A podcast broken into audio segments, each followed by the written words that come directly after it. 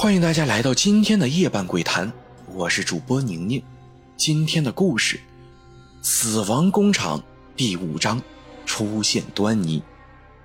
吴秋江一个人闷闷地坐在床沿吸烟，心中的苦闷无处发泄。黑影的出现让他对之前的判断有了动摇。也许自己一开始就是错的。他简单梳理了一下大脑中的思绪。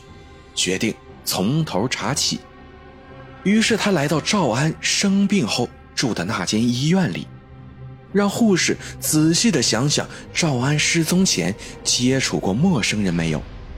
护士摇摇头，赵安无亲无故，全是医院的护工照料，只是他厂里的副厂长来看过他几次，除此之外，并没有与什么外人接触。哦，赵安失踪前的第三个晚上，我查房。看到一个十几岁的年轻人从他房里出来，我以为是他认识的人，就没太注意。吴秋江眼睛一亮，那人长什么样？只看到了背影，染着黄头发，有些瘦。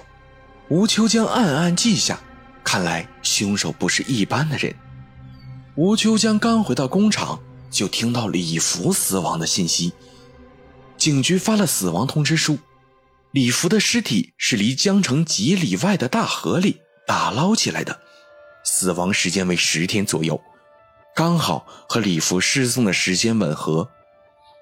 看来凶手的确不是李福，他失踪的那天就已经死亡了。吴秋江独自在工厂里走着，他脑海里不断的闪过那个身材微瘦、染着黄头发的年轻人，他竭力回忆。想把他从记忆中挖掘出来，但是脑子里一片空白。事情的扑朔迷离让吴秋江感到无助。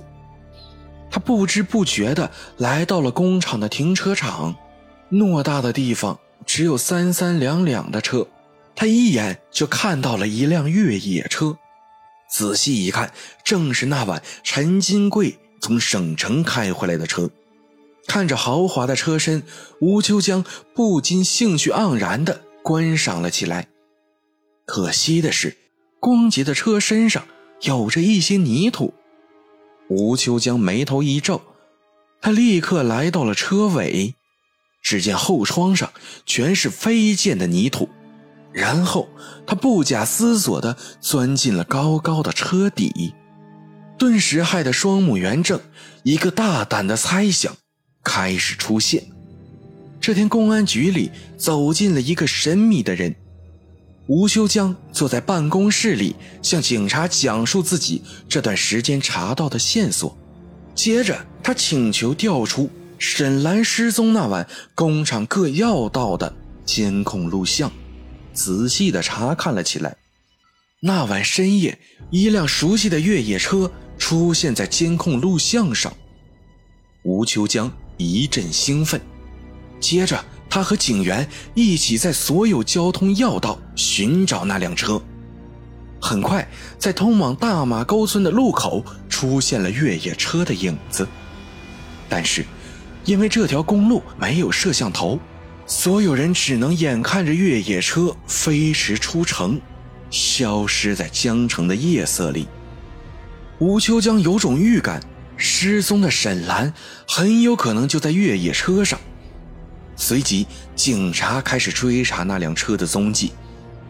然而，大马沟村乡间公路纵横，地广人稀，在这样大的地方寻找一辆车谈何容易？况且还是深夜出城，查不到越野车那晚的目的地，现有的线索又不够成熟，所有人也不知下一步。该如何行动？就在吴秋江一头莫展时，警局秘密地传来了一个好消息：越野车那晚的行踪有了线索。而这纯属是巧合。大马沟村老人张林一个人住在山脚下。沈兰失踪的那晚，他的耕牛被小偷偷了。第二天，张林到警局报案。当民警问他那晚有什么异常时，老人说夜里十一点过，他起床上厕所，隐约看见山的路旁燃起一堆火，火苗由大到小，很快的熄灭。民警感到好奇，于是到现场进行勘查，在被简单掩埋的土层下找到了火堆，并从火堆里找到了几块未烧完的骨头。经鉴定，这是人骨。根据吴秋江提供的线索。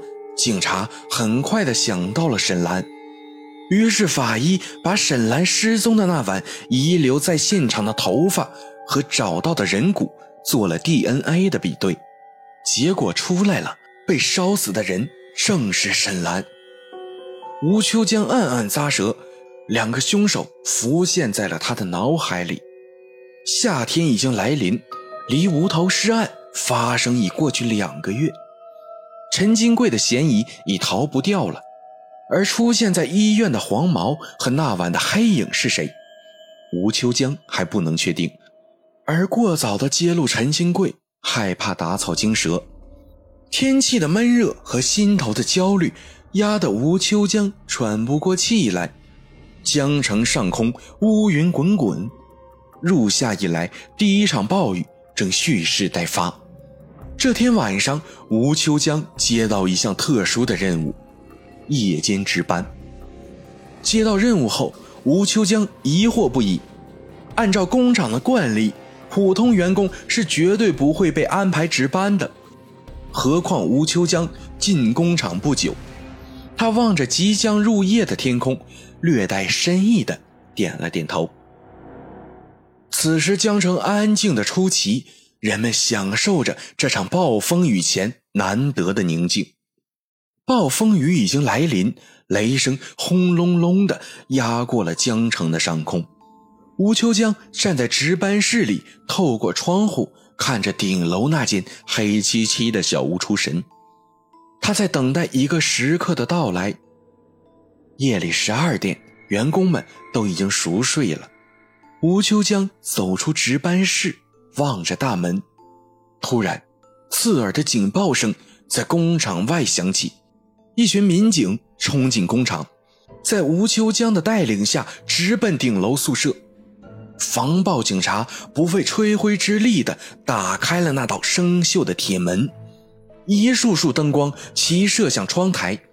只见陈金贵一脸惊恐地望着眼前的警察，手里还有未燃完的烟。接着，警察从他身上搜出了一把手枪。楼道里站满了从熟睡中惊醒的员工，大家望望吴秋江，又望望戴着手铐的陈金贵，脸上不约而同的露出了惊讶。精彩继续，下期更精彩。今天的夜半鬼谈就到这儿了。